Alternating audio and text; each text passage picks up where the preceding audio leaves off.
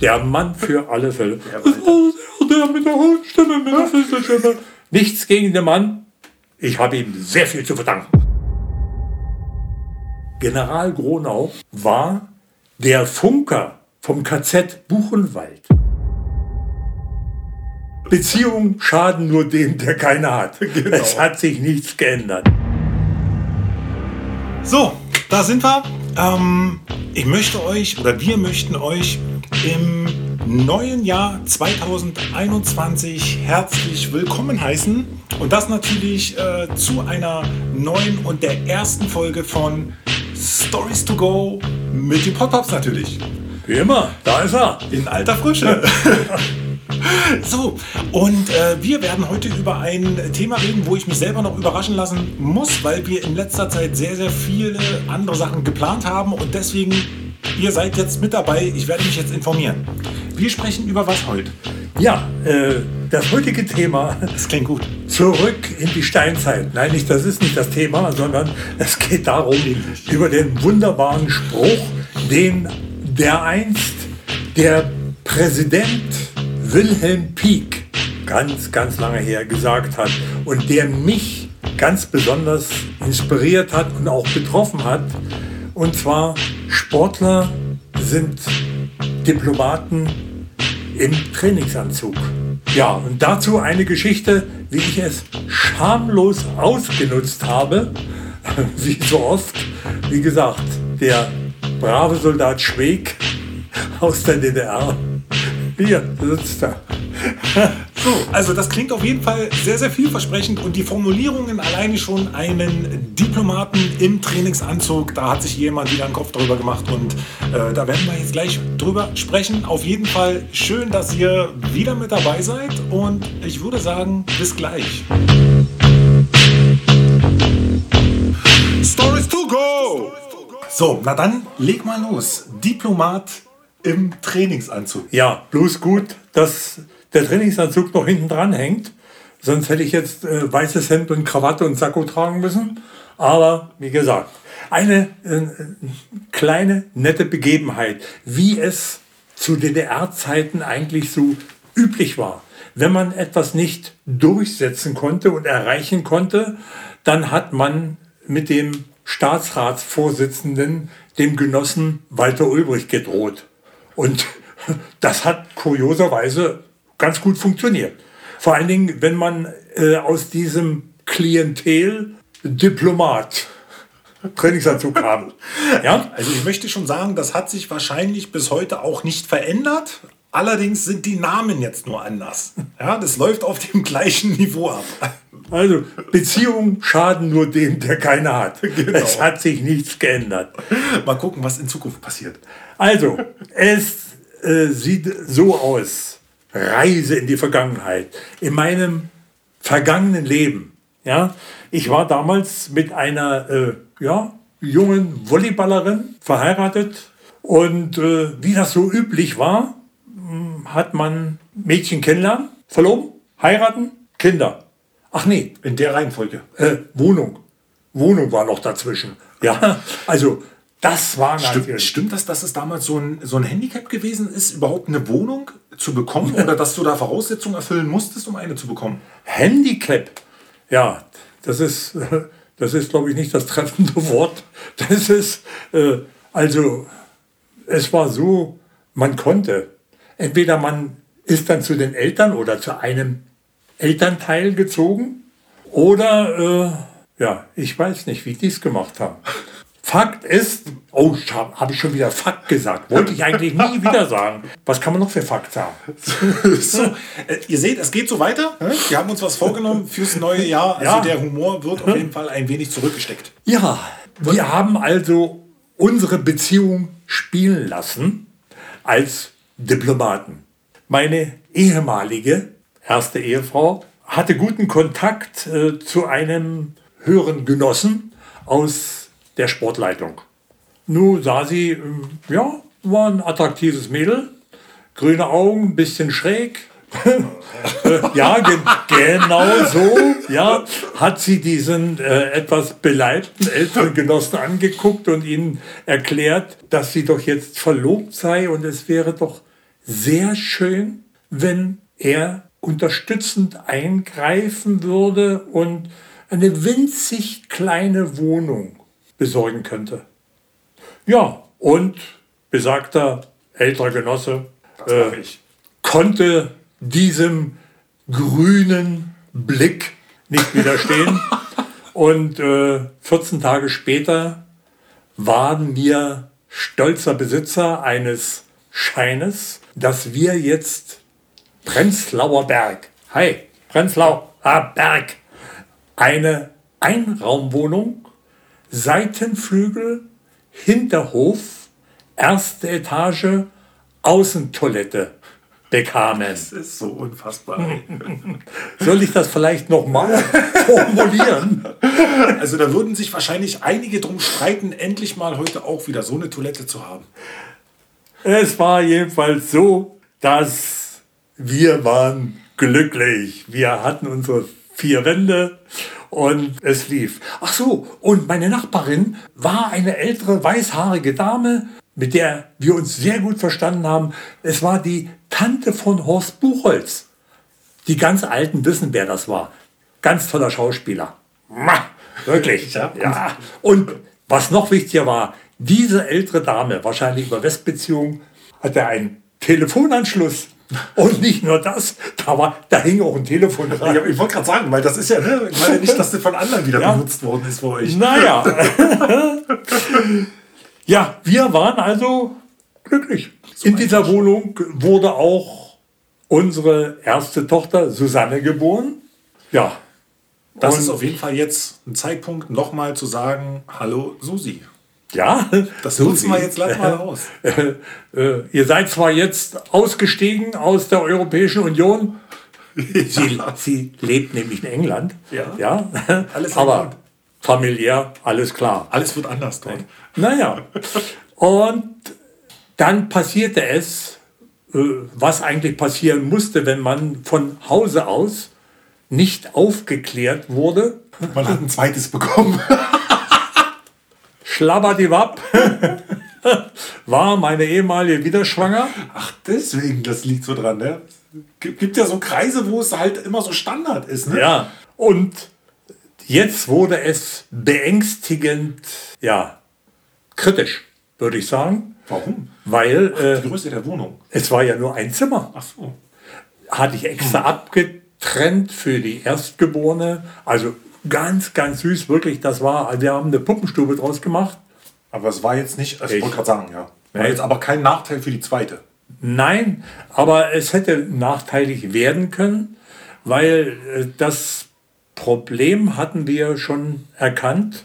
Nur mal ganz simpel und einfach. Die Toilette war eine halbe Etage höher. Es bedeutet, äh, nachts mal schnell pullern gehen. Das hat man sich überlegt, oder? Aber, so, dazu gibt es noch eine schöne Geschichte, aber etwas später. Dazwischen muss ich sagen, das ist auch für die äh, jüngere Generation was vollkommen Neues. Wir haben damals sozialistisch geheiratet. ja. Das musst du jetzt mal erklären. Sozialistisch geheiratet, das bedeutete, ich habe in, meiner, in meinem Sportclub im Kulturraum habe ich geheiratet oder wir geheiratet. Und Kulturraum, waren das die immer, die ganz unten? Nein, Kulturraum war ah, das ein, waren die Partykeller. ein, da wo immer Parteiversammlungen stattgefunden haben. Naja, größte Veranstaltung, wo also so circa 60 Personen reingingen. Und jetzt kommt das Lustige, man hat eine Standesbeamtin angefordert. Okay. Äh, die hat dann vorne am Tisch gestanden und hat die Trauung vollzogen. Ich kann mich nicht mehr daran erinnern, ob der Tisch auch ein rotes Tuch hatte und vorne das bewusste Handshake-Abzeichen dran war. Fakt ist, war schon wieder Fakt, Mensch, äh, wir haben sozialistisch geheiratet. Und nicht nur das, auch unsere Susi, die auf einem anderen Planet lebt, also sprich England, sie wurde mit einer sozialistischen Namensgebung beglückt. Und zwar fand die im Wachregiment in Adlershof statt. Und ich war nicht dabei. Ich war gerade wieder unterwegs, irgendwo schwirrte ich in der Welt umher und meine ehemalige Frau, die Mutter von Susanne, äh, musste ganz alleine hin. Und äh, jetzt kommt noch was äh, mehr oder weniger Lustiges.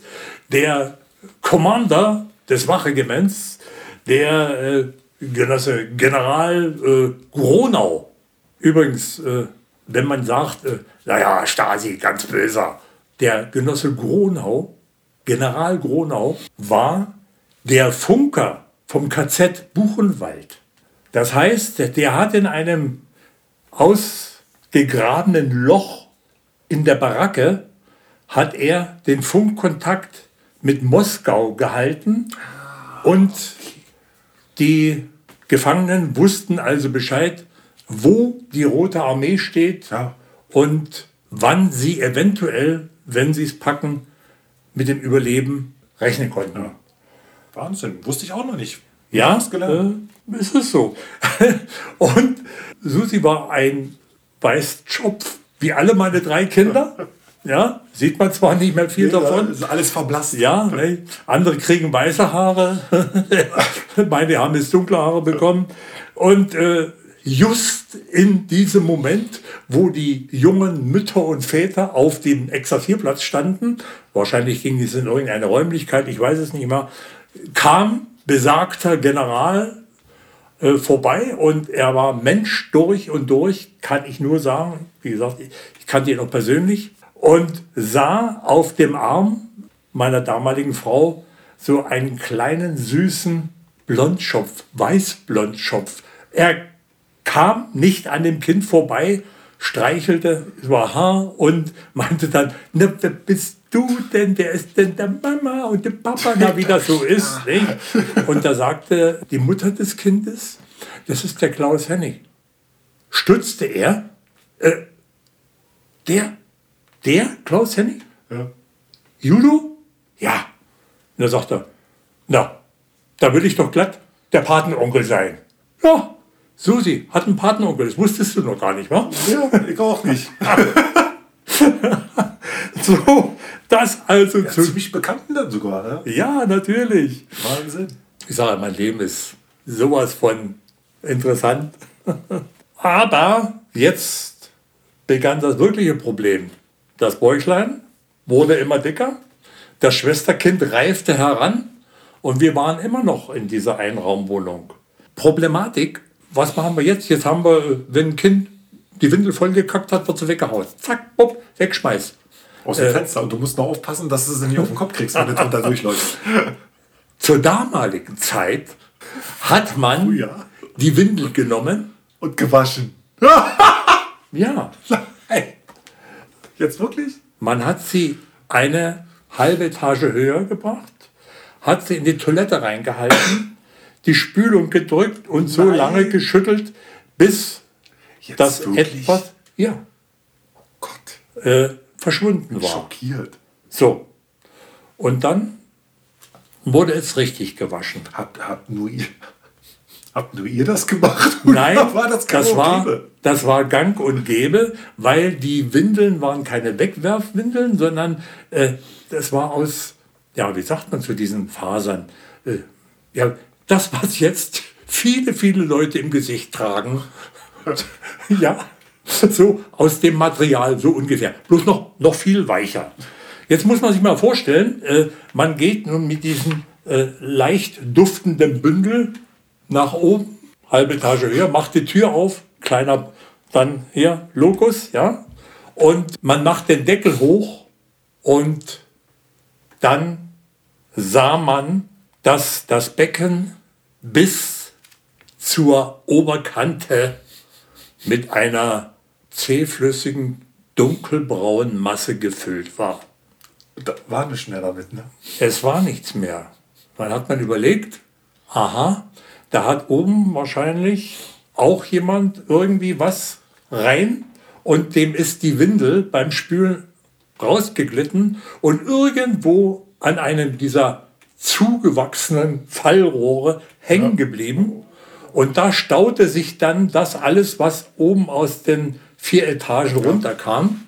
Ja, und bei uns war es nun so, dass es unterhalb unserer Toilette der Tropfen stecken blieb. Ja, und alles, was dann von oben runter kam, stieg in unserer Toilette hoch. Das waren so die kleinen, kleinen Problemchen. Aber die zermürbten, logisch. Aber das ist so, so ein Punkt, den, also sowas kann heute niemand mehr nachvollziehen. Oder? Also, und das ist ja vor allen Dingen gar nicht mal so lange her. Also, wenn man sich das überlegt, 30 Jahre? Doch. Ja, es Aber trotzdem, das ist ja eigentlich nichts. Es ist eigentlich nichts. Aber äh, man war ja diszipliniert und man hatte den sogenannten Dienstweg einzuhalten.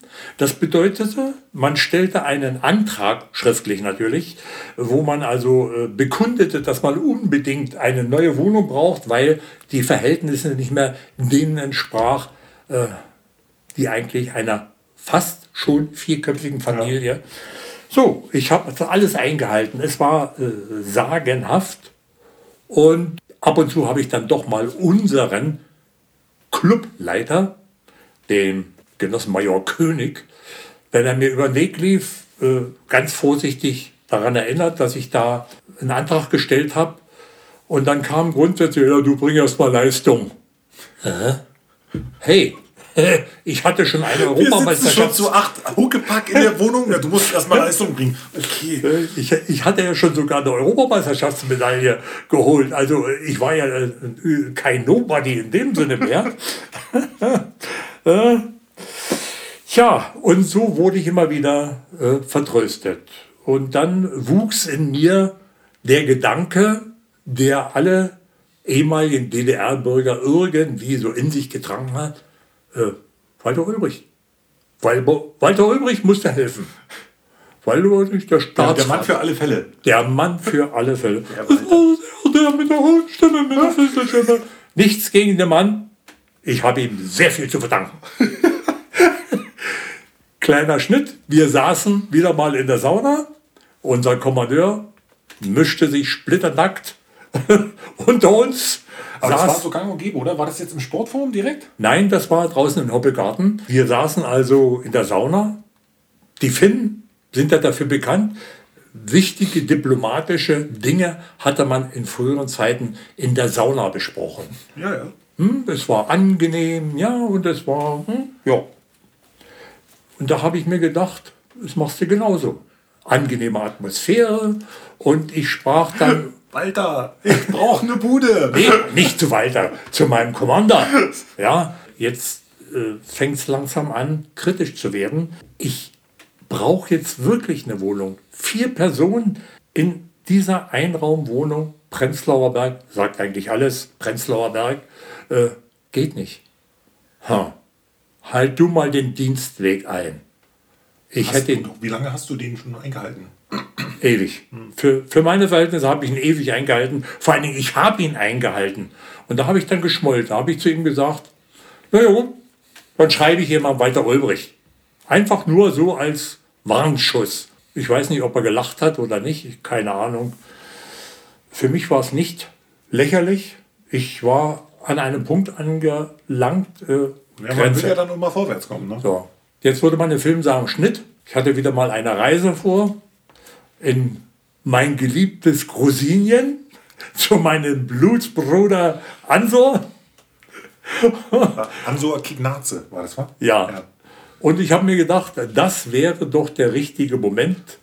Und ich habe mich hingesetzt und habe an den Genossen Walter Ulbricht geschrieben. Einen Verzweiflungstat. Ich habe ihn erklärt, oder besser so, ich habe in der Hoffnung, dass er dieses Schreiben jemals zu Gesicht bekommt, was ich kaum glaube, aber hoffe, dass zumindest auf dem Schreibtisch, der vor seinem Büro steht, jemand sitzt, der das lesen wird und das in den Wege leiten. Ja, aber die Post ist ja generell immer aufgemacht worden. Ne? Ja, und es hat funktioniert. Was ich nicht wusste, weil ich ja im Kaukasus war. Ich kam zurück von meiner Reise und wurde vorne an der Wache empfangen von den wirklichen Genossensoldaten aus dem Wachregiment und nicht, nicht so eine Halbgewalten wie wir. Und äh, Klaus, du sollst sofort zum Commander kommen. Äh, ja, Aber nicht erst umziehen, gleich. Ja, da bin ich hin. Und schon auf dem Korridor draußen hörte ich ein fürchterliches Gebrüll. Naja, ich war ja erst mal über eine Woche weg. Es konnte mich ja nicht betreffen. Und dann kam ich ins Sekretariat, also das Vorzimmer, und äh, da war mir klar, dass ich doch der Auslöser dieses bestialischen Gebrülles unseres Genossen Major König äh, sein sollte. Weil du nach dem siebten Mal Fragen nicht in seinen Augen die Hierarchiestruktur eingehalten hast. Ja, so ungefähr. Die äh, Sekretärin, die saß mit hochgezogenen Schultern da und äh, zeigte nur auf die Tür. Dann habe ich auch mitbekommen, da drin war gerade mein, mein Heimtrainer. Also nicht so ein Ding hier zum Treten, so vielleicht doch. Man hat ihn auch getreten. Es war ein ganz dummer Job, den man so hatte als Trainer. Ja? Man bekam von oben Dresche und man bekam von der Truppe auch noch Dresche. Also man könnte schon sagen, Heimtrainer in dem Sinne auch.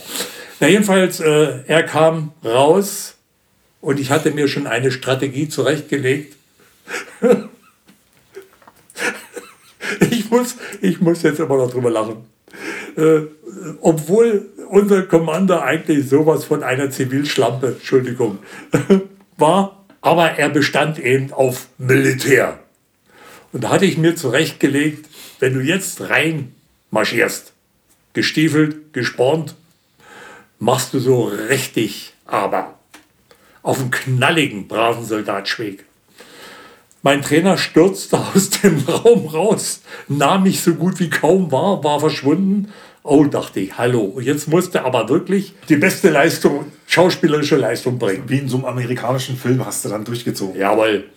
Die Tür stand auf und ich bin im Exerzierschritt mit Stiefel, Uniform, logisch, geht man ja immer zum Dienst, reinmarschiert, habe die Tür zugeknallt, mich umgedreht und die Hacken zusammengeknallt, dass die Sekretärin draußen gedacht haben muss, der Chef hat mich erschossen.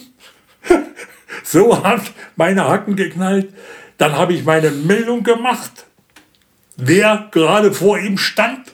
Und jetzt kommt gegen jede militärische Etikette. Aber ich habe es mal in einem Ami-Film gesehen. Riss ich mir meine Kopfbedeckung vom Kopf und klemmte sie mir mit dem Schirm nach vorn in den linken Arm waagerecht und starrte auf das Bild hinter meinem Commander. Auf dem Bild war Walter Ulbricht. Mir konnte nichts passieren. An den, beschützt. an den hatte ich geschrieben und er war der Auslöser des ganzen Ärgers. Ja, mein Auftritt hat dem wahrscheinlich so imponiert, dass er nichts mehr sagen konnte, also meinem Commander. Und er teilte mir mit, dass ich äh, von nun an, ja, der Besitzer kann man ja nicht sagen, aber eine Wohnung in Köpenick im Wendenschloss draußen bekommen würde, der alte Mieter müsste bloß ausziehen. Er hat sich, er hat sich selber so fertig gemacht, oder? Rumgebrüllt wie Sau, er konnte es nicht ändern und dann. Ja, nicht. danke, und, danke, äh, hier. ja, und so ganz nebenbei äh, muss ich noch zur Ehrenrettung sagen, äh, dass ich nicht nur an mich gedacht habe. Ich habe äh, an den Brief äh, an Walter Ulbricht, habe ich auch noch zwei andere Sportfreunde erwähnt, denen es nicht anders ging auch mit mir in der gleichen Straße in Prenzlauer Berg gewohnt haben. Und äh, auch sie profitierten äh, von, ja, was war ich? Von meiner Ungehobeltheit, äh, unseren Commander zu übergehen. Da war ich, habe ich ja eigentlich nicht. hinwegzusetzen. Ja? Aber jetzt kommt es. Den Brief, den ich an Walter Ulbrich geschrieben habe, beendete ich mit dem Satz, dass ich unter den Bedingungen, in denen ich jetzt zurzeit mit meiner kleinen Familie wohnen muss, nicht mehr in der Lage bin, meine diplomatische Mission zu erfüllen. Wow! Und das, Na, das zieht natürlich dann, gesessen. Ne? Ja? ja, das ist ja auch ein Umstand, der dich ja dann auch so psychisch belastet hat. Ne? Da hättest du ja auch nicht die Leistung bringen können. Ja, natürlich. Du musst halt immer nur die richtigen Argumentationsmittel finden Äh, und Wege. Man muss einfach nur die Leute mit den eigenen Waffen schlagen. Ja, das äh, zu äh, so einem kleinen Einblick, mit welchen Problemen wir uns auseinanderzusetzen hatten. Und ihr seht, liebe Freunde, wie sagt man, da draußen, Genau, da draußen, richtig. da draußen, es war nicht nur Kampf auf der Matte. Wir mussten auch so kämpfen. Das ganze Leben, oder? Das ganze Leben, es hört nicht auf. Und jetzt Es geht weiter vor allen Dingen. Mach kämpfe ich schon wieder. ja, also, Abschlusswort. Ähm, ja, also es, wie gesagt, es ist jetzt die erste Folge im neuen Jahr gewesen und ähm, ich freue mich definitiv auf die nächste Folge, weil es wird die Kuba-Reise sein. Ist das richtig oder ist das die übernächste? Schauen wir mal. Äh, nein, das ist die übernächste. Die nächste äh, wird euch zeigen, wie ich getickt habe. Das habt ihr ja schon mitbekommen. Ich werde euch mal kurz anfüttern. Sie lautet, war das Fahnenflucht? Uh, ja, ja. Das wird auf jeden Fall eine Geschichte sein, die wird auch interessant. Auf jeden Fall freue ich mich persönlich besonders dann auf die äh, Kuba-Story und äh, da sage ich euch jetzt schon, dass We- Wegen der Süßen. Ja, auch. also Leute, wenn ihr Fragen habt, schreibt mich an. Instagram TV mit AE und UE geschrieben. Und äh, dann stellt mir einfach eure Fragen an den Podpups. Oder wenn ihr Verbesserungsvorschläge habt, dann definitiv genauso. Ähm, es wird jetzt demnächst ein neuer Podcast rauskommen und wir werden noch weitere Projekte verwirklichen und da werden wir euch natürlich mit dran teilhaben lassen und das Ganze erwähnen. Ansonsten, ja, habt für die kommende Zeit genug Geduld, Kraft, Ausdauer für das, was uns bevorsteht dieses Jahr. Und es wird sehr viel Veränderung geben. Also äh, geht mal in euch und genießt die Zeit.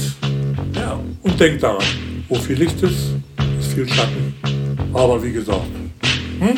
alles wird gut. Alles normal. Genau. Alles normal. Also, ich wünsche euch was, viel Spaß und äh, bis zur nächsten Folge. Macht's gut, ciao.